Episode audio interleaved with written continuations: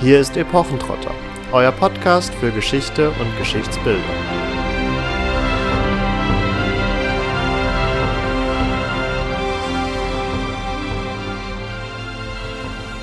Hallo und herzlich willkommen zu einer neuen Folge von Epochentrotter. Heute haben wir wieder einen Gast mit dabei, den Dominik. Hallo Dominik. Hallo. Grüß dich. Und mit Dominik werden wir heute über eine berühmte oder besondere Persönlichkeit der Geschichte sprechen, die wir auch gleich natürlich nochmal etwas genauer vorstellen möchten. Zunächst aber möchten wir vielleicht den Dominik mal bitten, sich ein wenig für euch, unsere Zuhörer, vorzustellen, damit ihr wisst, mit wem ihr es heute eigentlich zu tun habt. Ja, hallo, äh, vielen Dank für die Einladung. Ich, wie gesagt, ich bin der Dominik. Ich äh, promoviere eben aktuell in Regensburg, an der Uni Regensburg im Fachbereich Frühe Neuzeit über eine bayerische Kurfürstin und römisch-deutsche Kaiserin, über die es eben gleich noch genaueres gibt. Und habe davor Latein und Geschichte studiert, mit dem ersten Staatsexamen abgeschlossen und auch noch Deutsch als Fremdsprache und bin eben jetzt aktuell in der Frühen Neuzeit hängen geblieben. Ja, wunderbar. Dann schon mal vielen Dank dafür.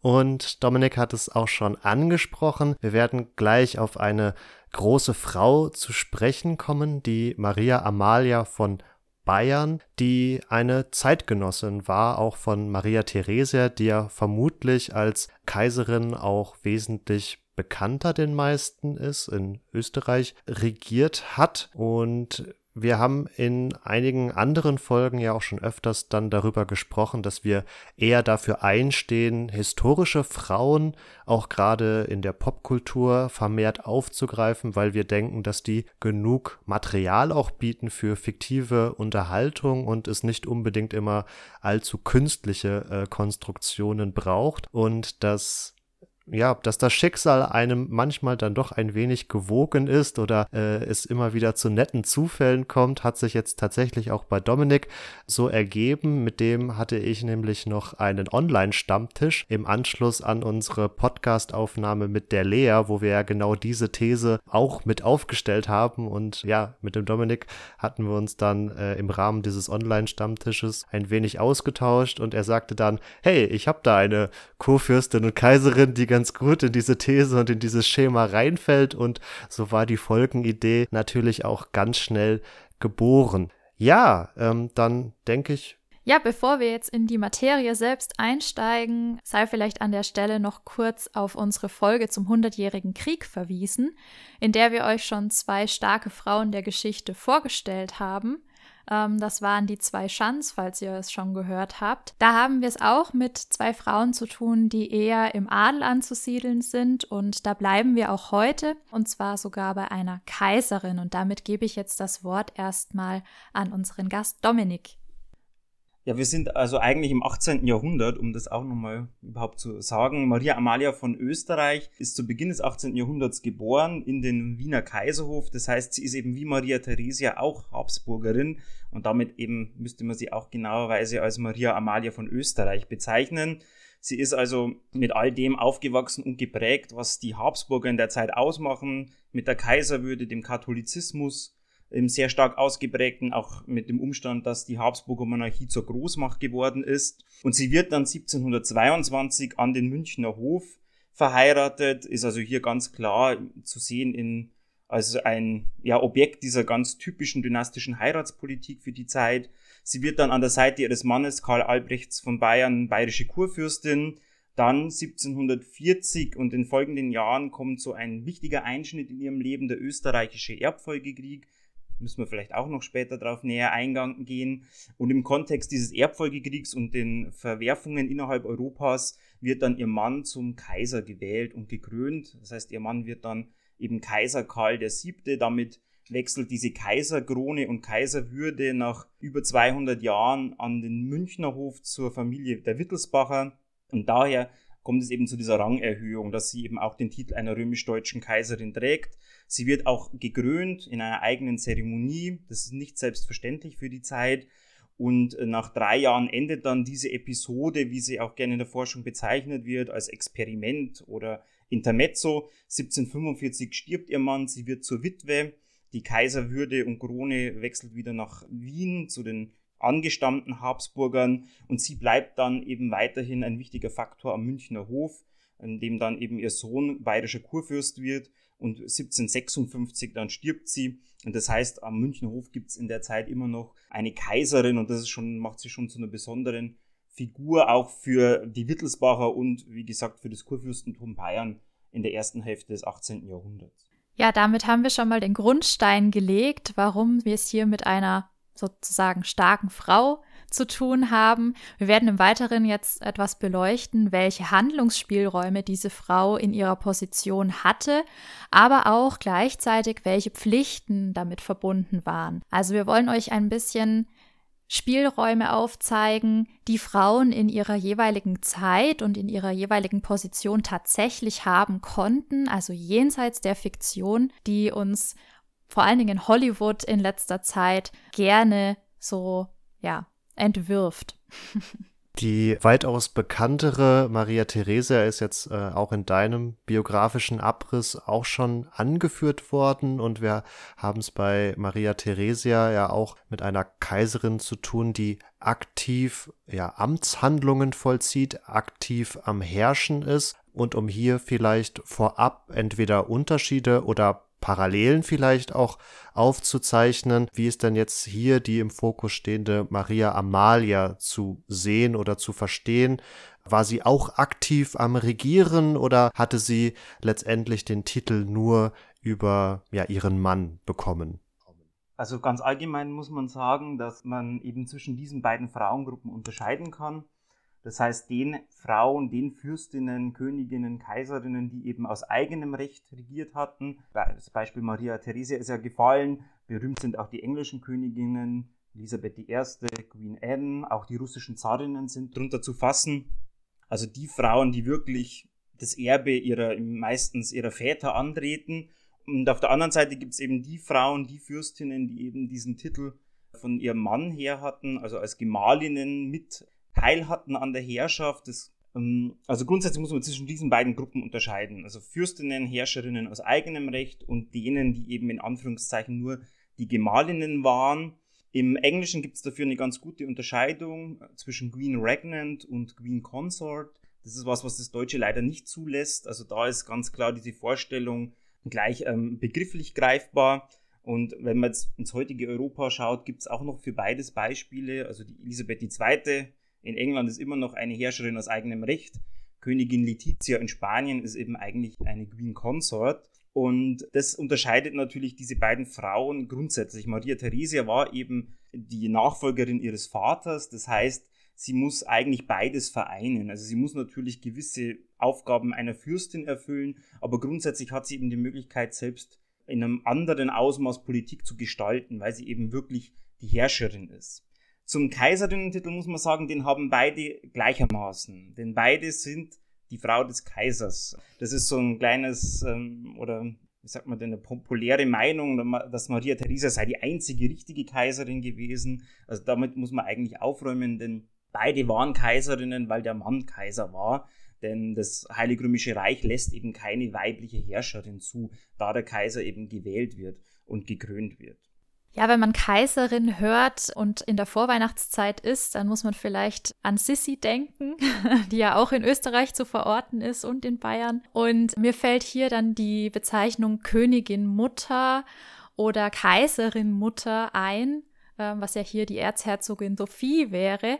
Wie verhält es sich denn mit dieser Bezeichnung? Also sagt die wirklich nur aus, dass es sich hier um eine, ja, wirklich eine Mutter handelt, die dann verwitwet ist? Oder also hat die besondere Handlungsvollmachten oder ist das einfach nur ein leerer Titel? Man muss vielleicht sagen, dass verbreiteter zeitgenössisch, wenn ich jetzt fürs 18. Jahrhundert spreche, ist der Titel der verwitweten Kaiserin, Fürstin, Kurfürstin, also im Unterschied zur regierenden Fürstin, auch das ist so ein Begriff, der manchmal in die Irre führt heute. Die regierende Fürstin ist einfach immer die aktuelle, die eben an der Seite ihres Mannes das Herrscherpaar bildet. Also in dieser Vorstellung steckt auch immer schon ein Anteil an Herrschaft drin. Bei diesem Kaiserin-Muttertitel muss ich mal überlegen, da bin ich mir gar nicht sicher, wird die in den Filmen wirklich so bezeichnet? Weil eigentlich müsste es ja eine Erzherzogin Mutter sein, denn Ähm, meistens, weil der Titel hat eigentlich nichts mit der konkreten Mutterschaft zu tun, sondern ah, ja, ähm, okay. ähm, dass sie, also die Queen Mom ist Queen Mom, weil sie selbst Queen war und dann eben Queen Mom wird. Wobei das auch so ein irreführender Titel ist. Also eigentlich ist dieser Witwen, der Witwen-Titel ist eigentlich der, der viel charakteristischer ist, weil der grenzt eben die, also die Vorgängerin zur Nachfolgerin ab. Also würde ich jetzt mal sagen, dass der viel wichtiger ist, um ja zu unterscheiden, zu wem man gehört, auch innerhalb eines Hofes. Und die Witwen hatten in der Regel, sagt zumindest die Forschung, mehr Handlungsspielräume, ein bisschen mehr Freiheiten, je nachdem natürlich auch, welche Aufgaben schon erfüllt waren aber man hatte oft einen eigenen Hofstaat, während die aktuelle Fürstin sich Teile des Hofstaates auch mit ihrem Mann teilen mussten. Also diese Witwen haben in der, unterm Strich, würde ich sagen, auf jeden Fall mehr Einfluss und andere Handlungsspielräume und natürlich auch, ähm, je nachdem, wie, die, wie der Hof angeordnet ist, einfach sind bestimmte Pflichten auch erledigt oder sie sind befreit davon, wenn es schon eine Nachfolgerin eben gibt. Aber da gibt es alle möglichen Konstellationen eigentlich. Also von zwei Vorgängerinnen, die noch am Hof leben, bis zu äh, lange Zeit keine Schwiegertochter. Auch Rivalitäten dann untereinander innerhalb eines Hofgeschehens. Also hat man letztendlich auf Seite der Frauen, die ja dann die Angeheirateten waren, derjenigen, die die Titel eigentlich einbringen, die Problematik, dass da eben nicht das Prinzip gilt, der König ist tot, lang lebe der König und somit immer klar ist, wenn es König heißt, dass es um den lebenden Regierenden geht, sondern man hier dann quasi ja die Notwendigkeit hat, nochmal irgendwie zu differenzieren, weil ja, wie du sagst, theoretisch auch zwei Vorgängerinnen, vielleicht sogar drei, noch leben, je nachdem, wie da die Generationen auch verteilt sind. Genau, das ist einfach so, wie du es beschrieben hast, denn die Königin stirbt ja nicht mit dem Mann ein. Grundsätzlich ist es natürlich eben so, dass, wie du es ja sagst, der König ist tot, es lebe der König. Im Idealfall gibt's ja, ist da ja sozusagen lange schon geklärt, wie es weitergeht. Und man braucht keine Unterscheidung eben zu einem Vorgänger oder Nachfolger.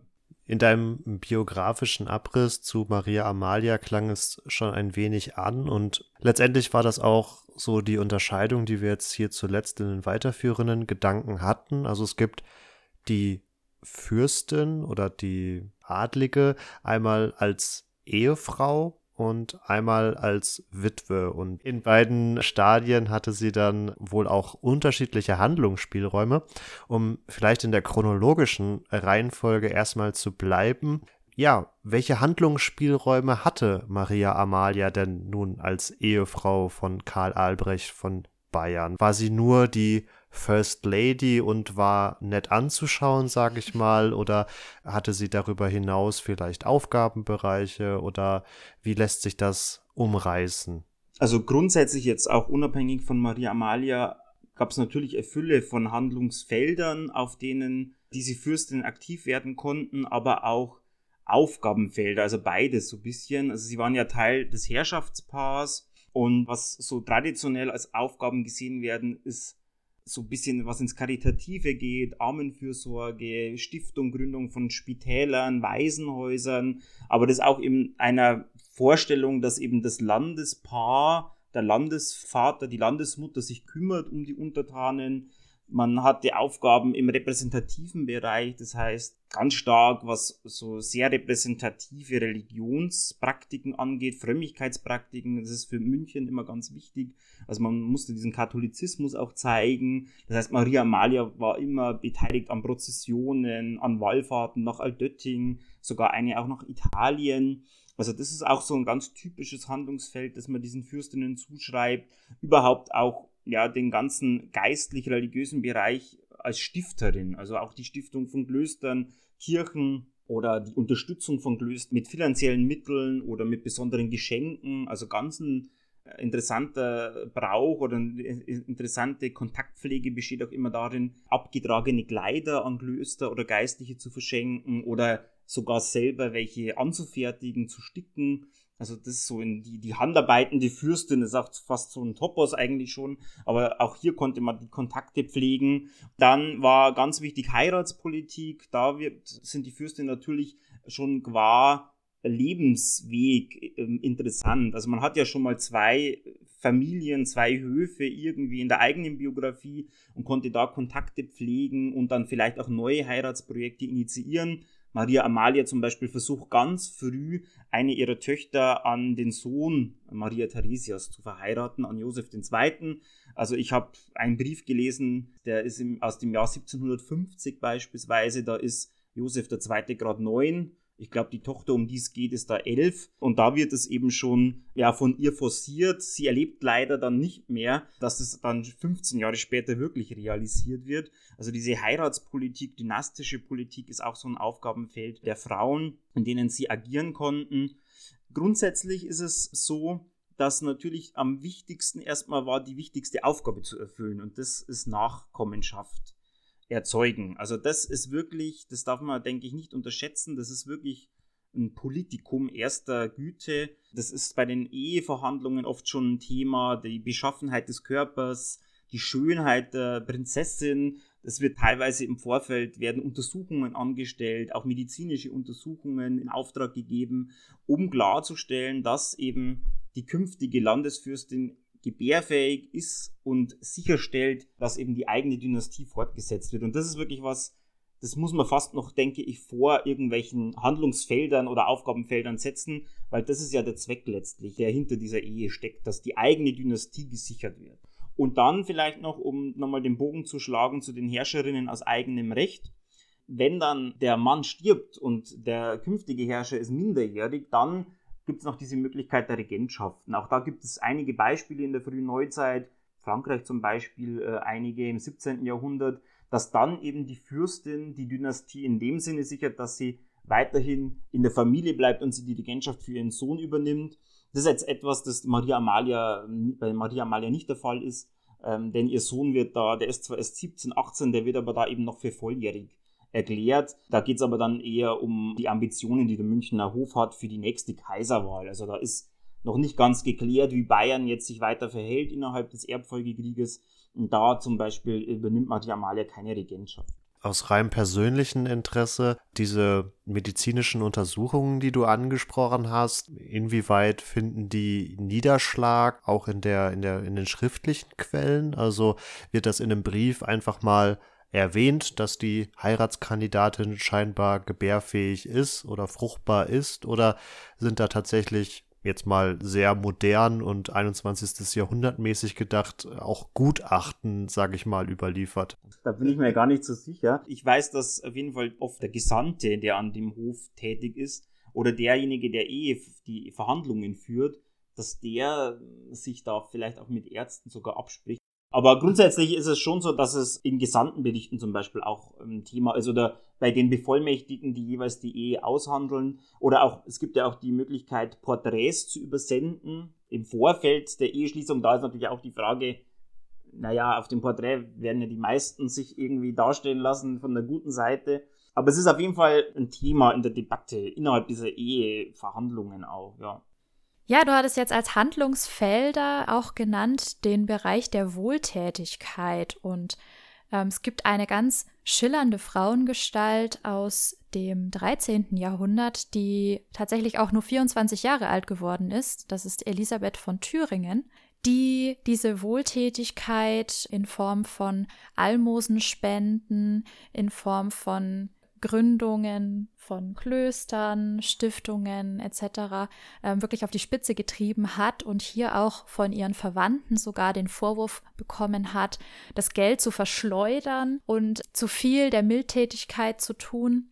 Letztendlich hat sie aber das fortgeführt, was ihre Tante schon einige Jahrzehnte vorher vorbereitet hat. Und zwar ist das Hedwig von Schlesien, auch eine ganz interessante Frau, die auch schon angefangen hat, zugunsten der Armen und Kranken Klöster zu gründen oder gründen zu lassen, also in Auftrag zu geben bei ihrem Mann. Ähm, insofern hier natürlich auch Handlungs Spielräume hatte. Allerdings musste sie hier quasi erstmal Überzeugungsarbeit bei ihrem Ehemann leisten, der dann in ihrem Fall nett genug war, um das in die Tat umzusetzen. Also diese Hedwig von Schlesien hat das Kloster Trebnitz gründen lassen, ein Zisterzienserinnenkloster, was auch wirklich ziemlich groß war. Und daran hat sich quasi jetzt die Nichte von ihr angelehnt die Zeit ihres Lebens auch als Pflegerin selbst tätig war, was ich besonders spannend finde. Also Elisabeth von Thüringen ist hier wirklich eine Person, die im Sinne von Franziskus, also der den Franziskanerorden gegründet hat, wirklich von allem irdischen Besitz abgeschworen hat. Und ja, allerdings ist von ihr nicht so eine lustige Geschichte überliefert wie von ihrer Tante. Die soll nämlich auf Anweisung des Papstes wieder Schuhe getragen haben. Also sie ist barfuß rumgelaufen, auch im Winter, und wurde dann ermahnt vom Papst persönlich. Allerdings ist sie diesem Wunsch nachgekommen, indem sie die Schuhe in der Hand getragen hat. Also sie hat seine Bitte erfüllt, allerdings nicht ganz so, wie er sich vorgestellt hat. Aber das sei hier mal nur als kleine Anekdote aus dem Mittelalter eingefügt. Ja, also auf jeden Fall recht alte Traditionen, auf denen, auf denen sich natürlich auch das Handeln der hier im Fokus stehenden Maria Amalia fußt und sie war ja auch recht aktiv in verschiedenen karitativen Organisationen oder Aufgabenfeldern. Also soweit ich das äh, habe anlesen können, ja unter anderem beispielsweise in München, wo sie eines der moderneren Spitalhäuser hat einrichten lassen. Ja, genau, das St. Elisabeth Krankenhaus, würde man heute sagen. Also sie ist sehr bemüht. Es ist auch schon in ihrem Witwenstand, dass die Elisabethinerinnen eben eine Niederlassung, ein Spital in München gründen. Da gibt es verschiedene Widerstände seitens der Stadt zum Beispiel auch. Und letztlich wird das Ganze aber dann realisiert in den 1750ern dass dieses Spital in München ähm, eine Niederlassung gründen kann oder dieser Orden und sie unterstützt das Ganze dann eben nicht nur durch dieses Engagement für das Eintreten, dass es dazu kommt, sondern auch ganz konkret mit einem, heute würde man vielleicht sagen, Startkapital. Bei den weiteren Recherchen zur Biografie von Maria Amalia habe ich auch lesen können, dass sie gerade in den Anfangsjahren ihrer Ehe wohl ja auch viel Energie da reinstecken musste, sich gegen die anderen oder gegen Mätressen am Hof von Karl Albrecht durchzusetzen. Und da haben wir ja auch eine andere Art und Form des weiblichen Players, sag ich mal, am Hof. Also wie kann man sich das vorstellen? Wie hat eine Mätresse im 18. Jahrhundert agieren können und inwieweit war es dann an Maria Amalia, sich hier durchzusetzen? Was auf jeden Fall immer wieder auftaucht, auch in der Literatur zu Karl Albrecht, ist, dass er also da irgendwie nichts anbrennen hat lassen, angeblich. Und er muss ein wahnsinnig schöner Mann gewesen sein. Also sogar Goethes Mutter hat sich in seine blauen Augen angeblich verliebt. Aber soweit ich das überblicke, das ist natürlich wirklich sehr schwierig, immer dann das wirklich nachzuvollziehen, sind diese anderen äh, Liebesbeziehungen oder auch uneheliche Kinder eigentlich immer eher vor die Ehe zu datieren. Also es ist, es gibt auch zwei, drei, also von zwei unehelichen Kindern, die wirklich auch versorgt werden später. Es ist aber alles eigentlich eher vor 1722 anzusiedeln. Deshalb würde ich jetzt fast sagen, dass es am Hof, kann man natürlich jetzt von meiner Position momentan, kann ich es nicht eindeutig äh, sagen, aber da würde ich fast sagen, dass die Maria Amalia da nicht so gebrandmarkt war vielleicht wie andere, wobei das natürlich auch immer äh, schwierig ist, das zu beurteilen aus man darf halt da eigentlich nicht mit unserem Blick und unserer Brille dran gehen. Die Mätresse ist in manchen Höfen wie in Versailles ein ganz wichtiges Amt sozusagen, eine wichtige Position am Hof. Also da äh, würde ich sagen, gibt's auch wieder alle möglichen Konstellationen. Wichtig ist schon mal für die Fürstin, solange sie noch am Hof ist und es keine räumliche Trennung zum Herrscher äh, gibt, kann sie Einfluss nehmen, ihre Anliegen voranbringen, denn die Währung, mit der am Hof gezahlt wird, ist eben dieser Zugang zum Herrscher. Und der gilt für alle am Hof, für jedes Mitglied des Hofes. Das gilt natürlich auch für die Frau, die eben nicht selbstverständlich die nächste sozusagen ist, weil es eben Favoritinnen, teilweise Favoriten auch gibt oder auch räumliche Trennungen. Also Friedrich II. von Preußen beispielsweise ähm, hat ja eigentlich ein auch räumlich völlig abgetrenntes Leben geführt zu seiner Frau. Also die hatten ja ab einem gewissen Punkt kaum noch Berührungspunkte im Alltag. Und deshalb würde ich sagen, es gibt dieses Phänomen der Mätresse und es gibt auch Fälle, bei denen dann es zu Rivalitäten kommt, bei denen Ehen vielleicht, würde man heute sagen, scheitern, eher selten wirklich Scheidungen, weil man ja irgendwie doch aneinander gebunden war, auch durch diesen Auftrag. Aber also es heißt nicht automatisch, dass das irgendwie den Einfluss automatisch schmälert. Also ich habe es ja schon erwähnt, Kinderlosigkeit ist viel schlimmer sozusagen als irgendwie noch eine Nebenbuhlerin. Aber natürlich ist es ein Thema, das bestimmt auch diese Frauen umgetrieben hat. Aber die Ehe als Herrscherpaar, die war, da ist immer die Frage, wann funktioniert die, wann ist die in Anführungszeichen auch glücklich. Also das glaube ich, da gibt's alle möglichen äh, Varianten. Man kann aus manchen Briefen Maria Amalias schon rauslesen, dass sie sich vielleicht noch ein bisschen mehr Zuneigung gewünscht hätte. Also das ist aber, das geht dann fast schon ins Psychologisieren, was ja vielleicht wir Historiker jetzt nicht machen sollten, aber es gibt den einen oder anderen Brief, wo sie das so ein bisschen einfordert, mehr, mehr Zuneigung oder, oder ja auch mehr, mehr Korrespondenz. Also die beiden hatten ja das Glück, dass sie eigentlich fast immer am gleichen Ort waren. Also bis zu seinem Tod. Es gibt dann eine Episode eben in Frankfurt, ähm, die sie getrennt sind innerhalb dieses österreichischen Erbfolgekrieges und auch mal einen längeren Kuraufenthalt 1736 und da ist eine ganz dichte Brieffolge erhalten, wo Maria Amalia manchmal am Tag zwei, drei Briefe an ihn schreibt. Und da klingt es so ein bisschen durch eben, dass sie sich da ein bisschen mehr Antworten erhofft hätte. Aber wie gesagt, ich finde es ganz schwierig, überhaupt dieses ganze Feld der, der Ehe, also da muss man, glaube ich, als Historiker halt immer in die Zeit gehen, aus der Zeit heraus die Dinge versuchen zu verstehen. Gerade als Ehefrau, aber natürlich nicht nur, sagen wir als Frau vielleicht generell, resultierten ihre Handlungsspielräume dann sicherlich viel daraus, dass sie ein hohes Kapital an Vitamin B hatte. Also Vitamin B, einen guten Zugang zum Fürsten, ein Zugang, den sie vielleicht anderen gewähren konnte, dass das mehr oder weniger ihre Währung am Hof war, allerdings auch durch ihre verwandtschaftliche Beziehung dann vielleicht auch Vitamin B nach Wien zum Hof von Maria Theresia. Ja, genau, also das genauso wie du es beschrieben hast, also das ist natürlich einerseits diese Kontakte, die man hat, eröffnen natürlich Handlungsspielräume. Auf der anderen Seite muss man sagen, mit der Gruppe, mit der ich mich beschäftige, dies sind, das sind ja alles Frauen, die an der Spitze stehen. Also es ist ja, das ist die höchste Frau am Münchner Hof im Kurfürstentum Bayern und durch Geburt, durch die Ehe ja grundsätzlich von der Idee her an der Herrschaft beteiligt. Das ist ja auch das, was eigentlich in diesem Queen Consort Begriff steckt. Also eigentlich Consors Regni, Begriff, der sich so im hohen Mittelalter dann irgendwie durchsetzt. Also diese Anteilhabe an der, an der Herrschaft. Und das ist, glaube ich, so ein grundsätzliches Phänomen, das man damit so beschreiben muss. Was interessant ist jetzt, du hast ja beschrieben äh, oder genannt den Weg nach Wien. Hier führen ja dann die beiden Höfe Krieg gegeneinander, die beiden Familien im österreichischen Erbfolgekrieg. Das ist sozusagen, wenn man so will, Heiratspolitik eigentlich kontraproduktiv. Man will ja eigentlich mit diesen dynastischen Ehen Bündnisse schließen, Bündnisse verstärken, Bündnisse andeuten, gegebenenfalls auch Erbansprüche natürlich für die Zukunft vorbereiten. Aber hier gibt es ja sogar einen Konflikt zwischen den beiden Höfen. Da ist dann ihre Mutter wieder interessant, denn die wird so ein bisschen eingesetzt, um mögliche Friedensvermittlungsvorschläge nach München weiterzuleiten. Also da ist ähm, eigentlich so ein bisschen ein Spannungsverhältnis, dass die beiden Familien und die beiden Höfe dann im Krieg einige Jahre sind.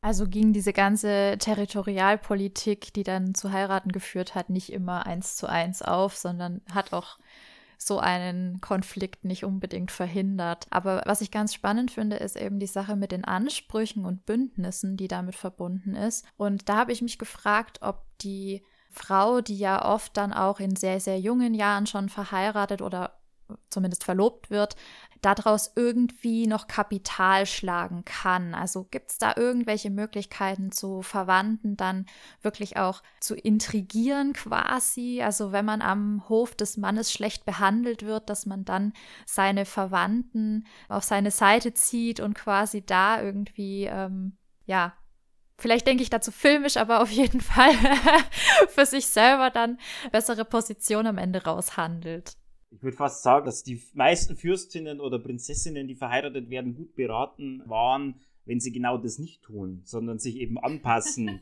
am neuen Hof Kontakte pflegen. Aber das ist ein anderes Thema, da kann ich vielleicht später noch was zu sagen. Mit den Ansprüchen meinte ich ja hauptsächlich Ansprüche auf das andere Territorium. Man weiß das natürlich, das ist auch in den diplomatischen Verhandlungen, ist man sich das, dessen bewusst und äh, deshalb mussten viele auch, wie auch Maria Amalia, bei der Eheschließung auch auf Erbansprüche verzichten, weil man eben genau diese Problematik gesehen hat. Jetzt im ganz konkreten Fall ist es ja so, wir haben Anfang des 18. Jahrhunderts den spanischen Erbfolgekrieg, der ja, über zehn Jahre Europa beschäftigt, nicht nur Europa, auch in anderen Teilen der Welt zu kriegerischen Auseinandersetzungen führt. Und da hat man auch wieder gesehen, wie, wie komplex äh, diese dynastische Herrschaft eigentlich ist und diese dynastischen Verflechtungen. Und was sich dann schon anbahnt, eben zur Zeit der Eheschließung Maria Amalias mit Karl Albrecht von Bayern, dass auch die österreichischen Habsburger aussterben könnten, würden, im Mannesstamm, wie es immer so schön heißt. Und das ist ja dann de facto auch der Fall. Also man, man ahnt es ja oder man ist sich dessen bewusst, weshalb oft diese Töchter dann auf die Erbansprüche verzichten sollten. Für die Argumentation oder für die Außenwirkung spielt es vielleicht dann doch gar nicht so die starke Rolle. Also Karl Albrecht konnte trotzdem argumentieren, er ist mit einer Habsburgerin verheiratet, man ist kaiserwürdig, man hat, also auch die Hochzeit ist in diesem Zusammenhang zu sehen, man bereitet vier Wochen lang ein Riesenfest in München und Umgebung, um das zu zeigen. Man, man, man ist würdig, das Erbe auch anzutreten. Die juristische Debatte, die man dann beginnt, da stützt man sich auf was Älteres aus dem 16. Jahrhundert, auf ein anderes Testament, als eben dieser Erbverzicht in dem Sinn nicht vollzogen wurde. Also das ist so ein Spannungsverhältnis, würde ich sagen. Man, man ist sich dessen bewusst, versucht dem vorzubeugen, aber für dieses, ja, wie du es gesagt hast, Kapital, auch das symbolische Kapital, spielt es natürlich trotzdem auch eine Rolle, ja, um künftige Erbansprüche vielleicht zu untermauern. Maria Amalia ist vielleicht in dem Zusammenhang spannend, kann man erwähnen. Sie selbst, zumindest gibt es da Gesandtenberichte darüber, versucht bei einer ihrer Töchter, dass sie eben auf den Erbverzicht, also dass die den Erbverzicht nicht tätigt für Bayern. Also da ist auch schon die Frage, ob vielleicht die bayerischen Wittelsbacher aussterben. Auch das wird dann eintreten später. Also da sieht man vielleicht, dass auch sie sich dem Ganzen bewusst war, dass man damit vielleicht auch ja irgendwie mit einer Art weiblichen Nachfolge vielleicht das Ganze weiterführen könnte. Also um nochmal auf das andere Thema zurückzukommen, grundsätzlich waren eben die Fürstinnen oder Prinzessinnen gut beraten, wenn sie sich am neuen Hof angepasst haben. Das heißt, je höher sozusagen der Unterschied zum eigenen Hof war, desto schwieriger war das vielleicht. Also da geht es um Sprache, vielleicht teilweise Konfession, Religion, ganz einfach höfische Moden, Abläufe. Und äh, da gibt es eben bei Maria Amalia zum Beispiel wenig Probleme. Von Wien nach München ist es nicht weit, also nicht nur geografisch, sondern auch was eben Hofkultur angeht. Wir haben die gleiche Sprache, wir haben die gleiche auch Form von Katholizismus, also eine ganz stark ostentative Frömmigkeit, die gezeigt wird bei den Familien. Aber wir haben zum Beispiel für den Münchner Hof im 17. Jahrhundert ein Beispiel, da ist dann die bayerische Kurfürstin ähm, aus Italien, Henriette Adelaide, die eben viel zu viel Gefolge mitbringt aus Italien und auch relativ lange kein Deutsch lernt. Die ist für andere Dinge bekannt auch. Sie bringt zum Beispiel, was das Musikalische angeht, einiges mit an den neuen Hof. Aber da gibt es eben dann diese Reibungspunkte, wenn dann die Fürstin, die neue, die Landesfürstin zu fremd ist, weil sie sich auf eigene Leute stützt oder weil sie sich schwer integrieren kann am neuen Hof. Also das verringert dann natürlich erstmal die Einflussmöglichkeiten oder überhaupt den Stand in der neuen Familie am neuen Hof.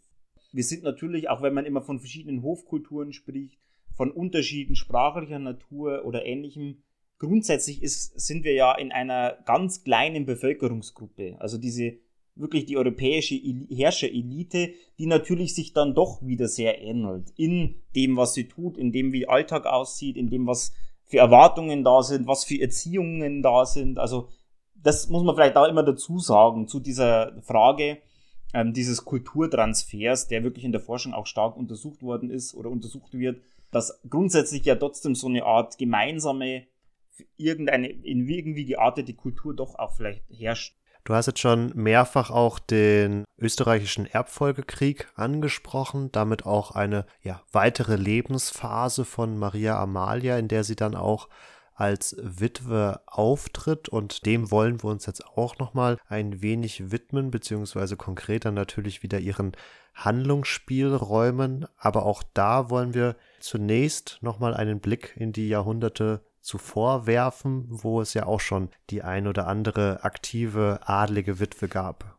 Ja, da wir ja aus dem ähm, schönen schwäbischen Tübingen gerade aufnehmen, habe ich hier die Mechthild von der Pfalz ausgesucht, die zuletzt auf ihrem Witwensitz in Rottenburg Hof gehalten hat und in zweiter Ehe auch mit Albrecht dem Sechsten, dem Erzherzog der österreichischen Vorlande Elsass und Breisgau verheiratet war, der die Uni Freiburg hat gründen lassen, der Legende nach auf Geheiß von seiner Frau Mechthild. Also hier eine Frau, die angeblich, ja, das kann man natürlich im Nachhinein schwer rekonstruieren, wie viel Einfluss sie da hatte, aber der das wirklich zugesprochen wird, der auch nachgesagt wird, einen literarischen Zirkel am Hof gehabt zu haben, wobei man hier durchaus etwas relativieren muss, inwiefern diese Literaten des Humanismus wirklich gleichzeitig bei ihr waren. Also dieser Musenhof, der ihr da angedichtet wird, den gab es vielleicht so nicht. Allerdings gab es den Austausch mit besagten literarisch tätigen Humanisten durchaus. Und ähm, insofern ist sie hier wirklich auch eine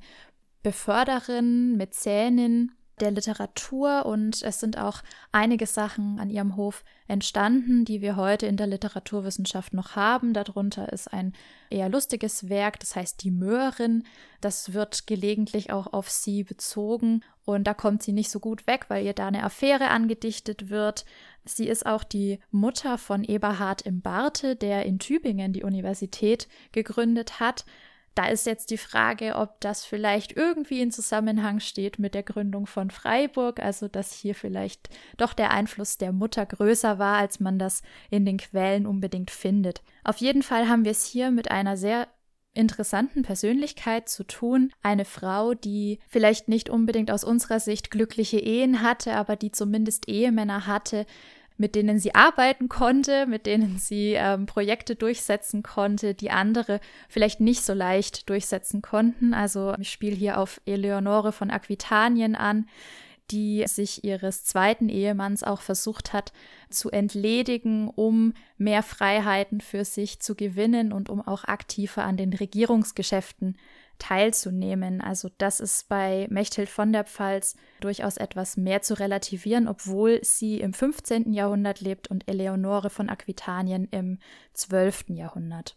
Ja, die Mechthild von der Pfalz als zumindest hier lokalhistorisch eine sehr bekannte Persönlichkeit, die dann, wie Katharina schon ausgeführt hat, vor allen Dingen als Witwe nochmal in ihrer vollen Hofgestaltung aktiv wird äh, und da entsprechend auch Einfluss möglicherweise genommen hat auf ihren Sohn. Und wir wollen jetzt aber auch da wieder zurückkommen auf unser 18. Jahrhundert.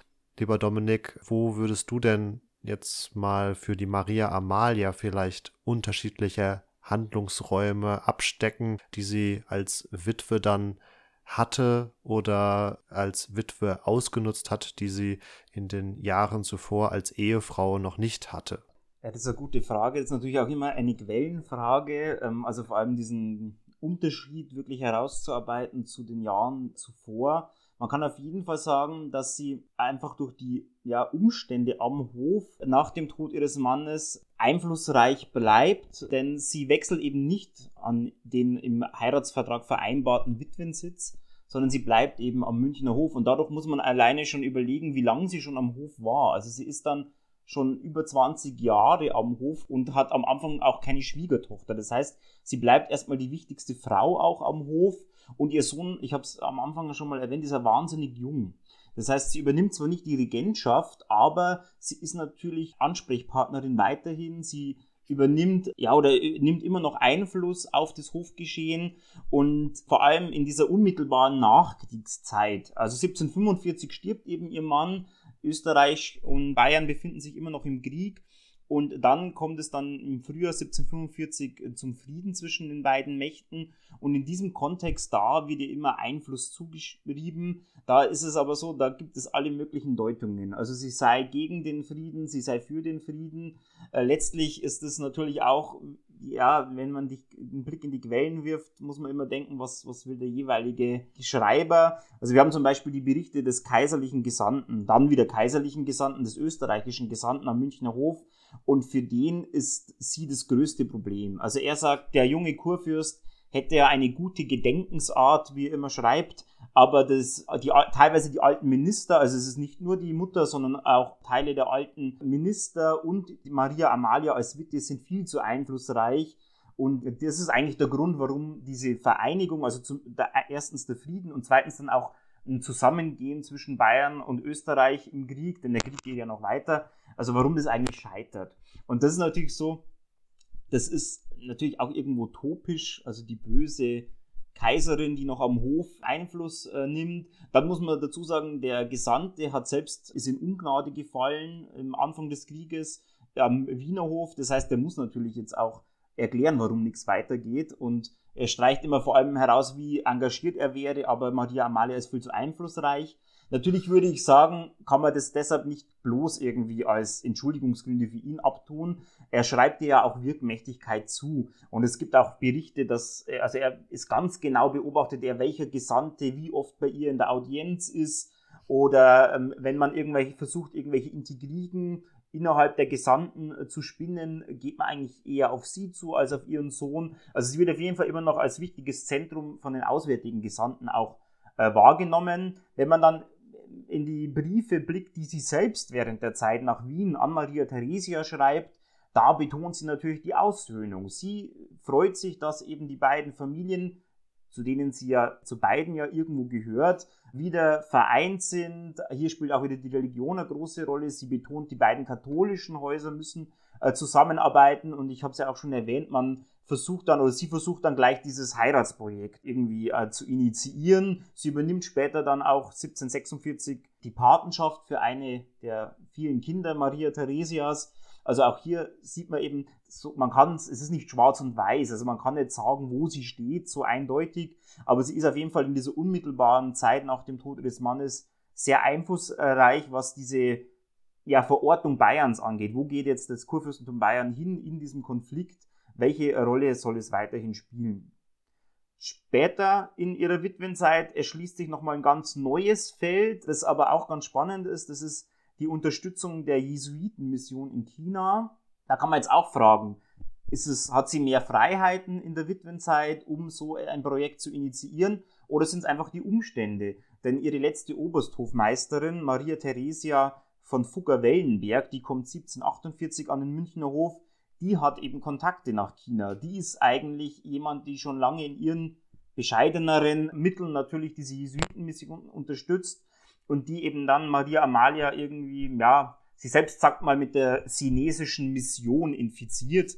Also sie ähm, bringt eben Maria Amalia dazu, auch die Jesuitenmission in China zu unterstützen mit Geld. Auf der anderen Seite will Maria Amalia alles Mögliche wissen über China. Sie will also immer die neuesten Berichte lesen oder freut sich auch über Objekte aus China. Und da ist natürlich eben die Frage, ist es jetzt, es ist natürlich irgendwo geschuldet dem, dass jetzt der Kontakt da ist. Auf der anderen Seite ist es auch wieder was, was eine ganz lange Tradition hat. Also Frauen, die solche Missionen unterstützen, auf der Ebene der Fürstinnen gibt es auch schon im 16., 17. Jahrhundert. Und auch am Münchner Hof gibt es eine Tradition der Unterstützung der Jesuiten in China. Die wird dann einfach zwischendurch mal unterbrochen und dann sozusagen hier neu gestartet. Aber das ist so ein Feld, das sich eben im Witwenstand komplett neu erschließt. Aber wie gesagt, da wäre die Frage, das hätte sie vielleicht auch als Kurfürstin schon machen können. Also da ist immer, muss man, finde ich, so ein bisschen auch als Historiker aufpassen, dass man nicht gerne von dieser theoretischen Ebene aus die Dinge dann so interpretiert. Also deshalb ist es ganz schwer zu sagen, ob sich manches jetzt, also ich würde sagen 1745 kann man schon sagen, durch die Umstände, dass sie am Hof bleibt, dass der Sohn so jung ist, dass sie so lange schon Kurfürstin ist, das begünstigt natürlich den, ihre Rolle oder ihre Einflussmöglichkeit oder auch die Tatsache, dass sie da überhaupt als Projektionsfläche gesehen wird.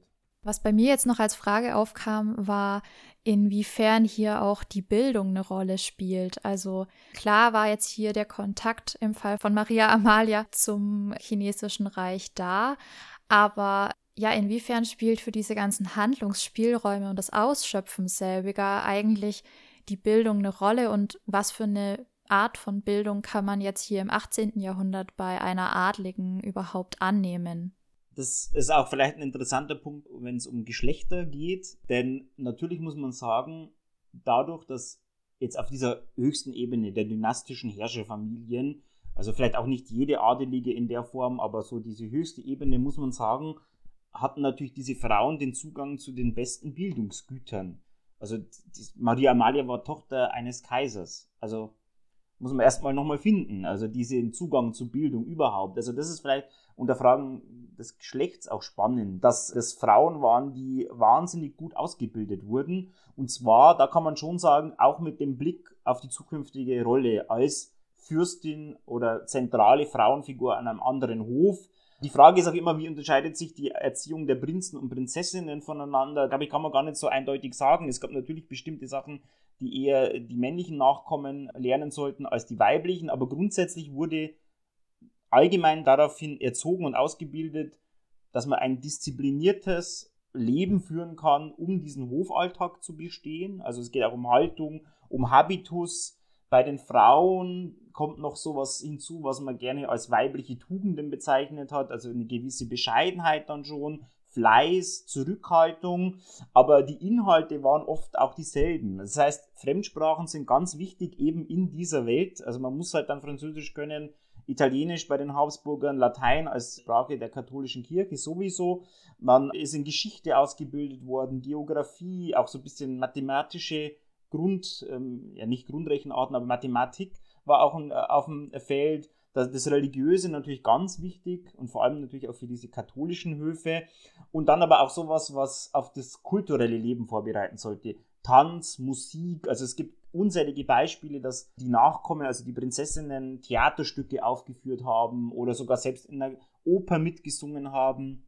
Auch das Thema Handarbeit spielt eine Rolle, also so, was vielleicht dann eher noch geschlechtlich konnotiert ist. Aber unterm Strich muss man sagen, waren das Frauen, die wahnsinnig gut ausgebildet waren, aber eben auch mit Blick auf die Rolle, die von ihnen erwartet wurde oder die eben anstand. Und natürlich, die eine oder andere wurde ja, hat eine geistliche Laufbahn dann eingeschlagen, aber auch da spielt es ja eine Rolle. Ich finde es ganz spannend. Das klingt eigentlich überhaupt nicht anders wie das, was wir für mittelalterliche Herrscherinnen feststellen können. Und ich würde fast sagen, dass man da, was die Bildung angeht, als Frau fast besser wegkommt als unbedingt als Mann, wo das ja doch sehr stark auch auf das Militärische oft gerichtet ist. Also ich weiß nicht, wie es im 18. Jahrhundert ist, aber ich denke, da spielt die, Kriegskunst durchaus noch eine Rolle, ähm, Diplomatie, all solche Dinge, während zumindest hört sich für mich so an, die Frau hier eher wirklich auch mit Fremdsprachen und ja Bücherwissen auch konfrontiert ist. Ja, ich, natürlich spielt vielleicht der Krieg in der frühen Neuzeit oder im 18. Jahrhundert für den Herrscher nicht mehr so die Rolle wie im Mittelalter. Also, weiß nicht, Friedrich der Große von Preußen und also Karl XII. von Schweden, das sind ja Könige, die wirklich noch auf, am Schlachtfeld mitreiten. Das würde ich vielleicht sagen, dass das sich da mehr ähnelt dann eher, weil eben auf diese Landesherrschaft vorbereitet wird und auf dieses höfische Leben. Was die Männer auf jeden Fall hatten, was die Fürstinnen eigentlich in der Regel nicht hatten, ist die sogenannte Kavalierstour, also so eine Art Bildungsreise. Also man, Karl Albrecht zum Beispiel war in Italien.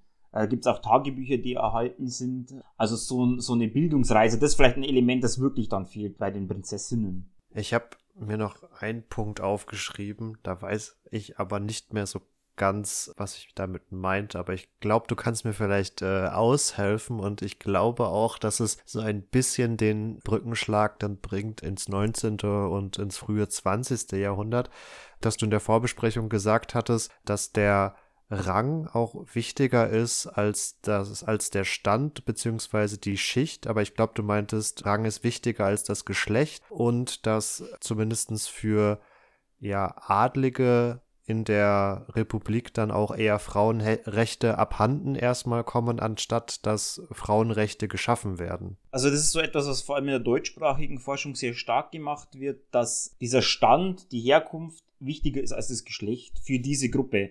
Das heißt eben, wir hatten es ja jetzt auch schon an Einflussmöglichkeiten, Bildung. Eine Fürstin im 18. Jahrhundert wird grundsätzlich immer mehr Spielraum haben als jetzt ein Mann aus einer anderen Bevölkerungsgruppe. Und das wird in der deutschen Forschung sehr stark betont. Und man muss natürlich sagen, durch das, dass Herrschaft dynastisch organisiert ist. Also wir haben eben diese Familien, die heiraten und da spielen die Frauen eine ganz zentrale Rolle. Also Herrschaft funktioniert über Familie. Das heißt, man braucht auch Töchter, die man verheiraten kann. Die Frauen, wie gesagt, bekommen den nächsten Herrscher. Das heißt, die Frauen sind ja ganz logisch eigentlich im Zentrum der Herrschaft. Am Hof spielen da eine Rolle. Und das ist etwas, was dann natürlich später auch so ein bisschen in der Kritik dann steckt. Also Ende des 18. Jahrhunderts ist auch das Weiberregiment so ein, ja, ein Symptom dieser dekadenten Adelsherrschaft, des Ancien Regime. Also das wird da sogar in diese Richtung umgedreht. Also sozusagen, das ist so dekadentes System, da spielen die Frauen eine Rolle, ja, oder verweiblichte Herrscher. Und später ist es natürlich so, dass im 19. oder Anfang des 20. Jahrhunderts von dieser, ja, es eigentlich zu so einer Trennung eher kommt. Also öffentlich und privat wird stärker getrennt, als man das für so einen frühneuzeitlichen Hof überhaupt äh, sagen kann, wenn man es überhaupt sagen kann. Und da ist es natürlich so, in einem Wahlrecht, äh, dem besitzende Männer wählen und gewählt werden können, spielen die Frauen natürlich erstmal keine Rolle. Also die sind sozusagen von diesem Herrschaftszentrum erstmal ausgeschlossen im Vergleich zur frühen Neuzeit, in dem eben jemand wie eine Fürstin qua Geburt, qua Heirat Teil des Herrscherpaars ist. Das ist aber was, natürlich, das wird oft vielleicht auch ein bisschen zu überbetont. Ich meine, die informellen Einflussmöglichkeiten gibt es ja auch in der Republik. Also auch hier ist es natürlich so, dass die Ehefrauen von Politikern wahrscheinlich ebenfalls Einfluss nehmen können. Also da würde ich sagen, das kann man vielleicht, ist es manchmal zu überspitzt, aber grundsätzlich ist es natürlich so, dass dieses dynastische Herrschaftsmodell erstmal Frauen mit einschließt. Und es gibt ja auch dann die Frauen, die wirklich ganz regulär die Herrschaft erben, wie eben Maria Theresia. Und das ist was, was man gerne eben dann betont, dass dieses, ja, diese Mitgliedsein dieser herrschenden Elite eigentlich wichtiger war noch als das Geschlecht.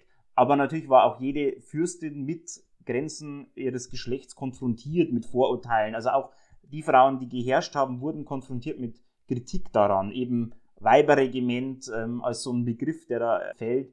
Also das muss man, glaube ich, immer so ein bisschen differenzieren, aber so eine Tendenz kann man vielleicht schon feststellen. Was man daran jetzt sehr schön sieht, ist, dass man genau eine Sache eigentlich gar nicht braucht, die uns aber auch wieder die Filmproduktionen suggerieren, ist, dass die Frau nicht sich verkleiden muss, nicht wie ein Mann auftreten muss, um überhaupt irgendwelche Rechte in Anspruch nehmen zu können, sondern dass per se schon durch Geburt, durch Ausübung von Ämtern, die sie haben konnte, diese Räume da sind uns jetzt quasi eher darauf ankommt, wie die am besten zu nutzen sind, wie da vielleicht auch taktisch klug agiert werden kann, vielleicht auch indem man Allianzen sch äh, schmiedet. Und das finde ich einen ganz wichtigen Punkt, weil das fällt mir so oft auf und nervt mich bisweilen auch im Moment sehr, dass neuere Filme oder auch Serien rauskommen, die einem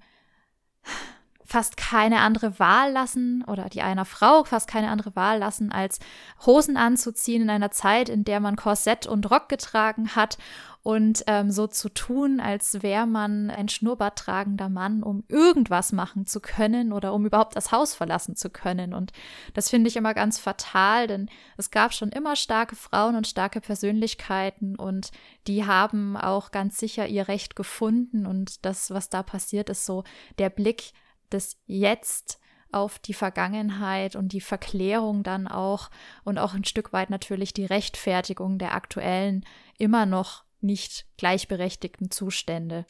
Ja, wobei man natürlich anfügen muss, dass wir uns jetzt in diesem Kontext vor allen Dingen mit adligen Frauen beschäftigt haben und ich denke auch für ein breites Publikum äh, es immer wieder interessant ist zu sehen, was in Anführungsstrichen die einfache Frau hat leisten können. Ähm, das wäre aber, denke ich, auch nochmal ein Thema für eine andere Folge, weil auch da gab es für nicht adlige Frauen auch teils recht ausgiebige Handlungsspielräume. Die schon angesprochenen Filmproduktionen stützen sich gerade im Bereich der frühen Neuzeit ja doch eher auf das fürstliche Klientel im Sinne von, dass vor allen Dingen durch natürlich die englischsprachige Dominanz Personen wie Elizabeth I. oder Maria Stuart besonders prominent behandelt werden. Wir haben für Maria Theresia lediglich vom ORF äh, eine vierteilige Fernsehserie. Also das hält sich da sehr stark in Grenzen, aber wir sehen, dass da auch Potenzial wäre für dynastische Konflikte und ein Game of Thrones des 18. Jahrhunderts, um den Stereotypenvergleich wieder zu bringen. Damit wären wir aber dennoch am Ende unserer heutigen Folge und wir bedanken uns ganz herzlich bei Dominik dafür, dass er uns mit seiner Expertise zur Seite stand. Wir hoffen natürlich auch, dass ihr in der nächsten Woche wieder einschaltet. Und ihr könnt uns bis dahin auf Social Media finden, unter anderem auf Facebook und Instagram. Und wie auch in den letzten beiden Folgen wollen wir auch in dieser Folge nochmal auf unsere Weihnachtsumfrage hinweisen, in der ihr uns mit ein paar Klicks letztendlich helfen könnt, Feedback zu geben und uns dabei unterstützt, das Projekt Epochentrotter weiter zu verbessern. Da findet ihr den Link unter anderem in den Show Notes, aber auch auf unserer Webseite epochentrotter.de. Da würden wir uns sehr freuen, wenn ihr einfach mal mitmacht und uns ja so Rückmeldung gebt. Wir wünschen euch noch eine ganz schöne Woche, bedanken uns nochmal bei Dominik. Danke euch für die Einladung. Sehr gern und damit wünschen wir euch noch eine schöne Woche. Ciao, ciao. Und vor allen Dingen eine besinnliche Adventszeit. Ciao, ciao.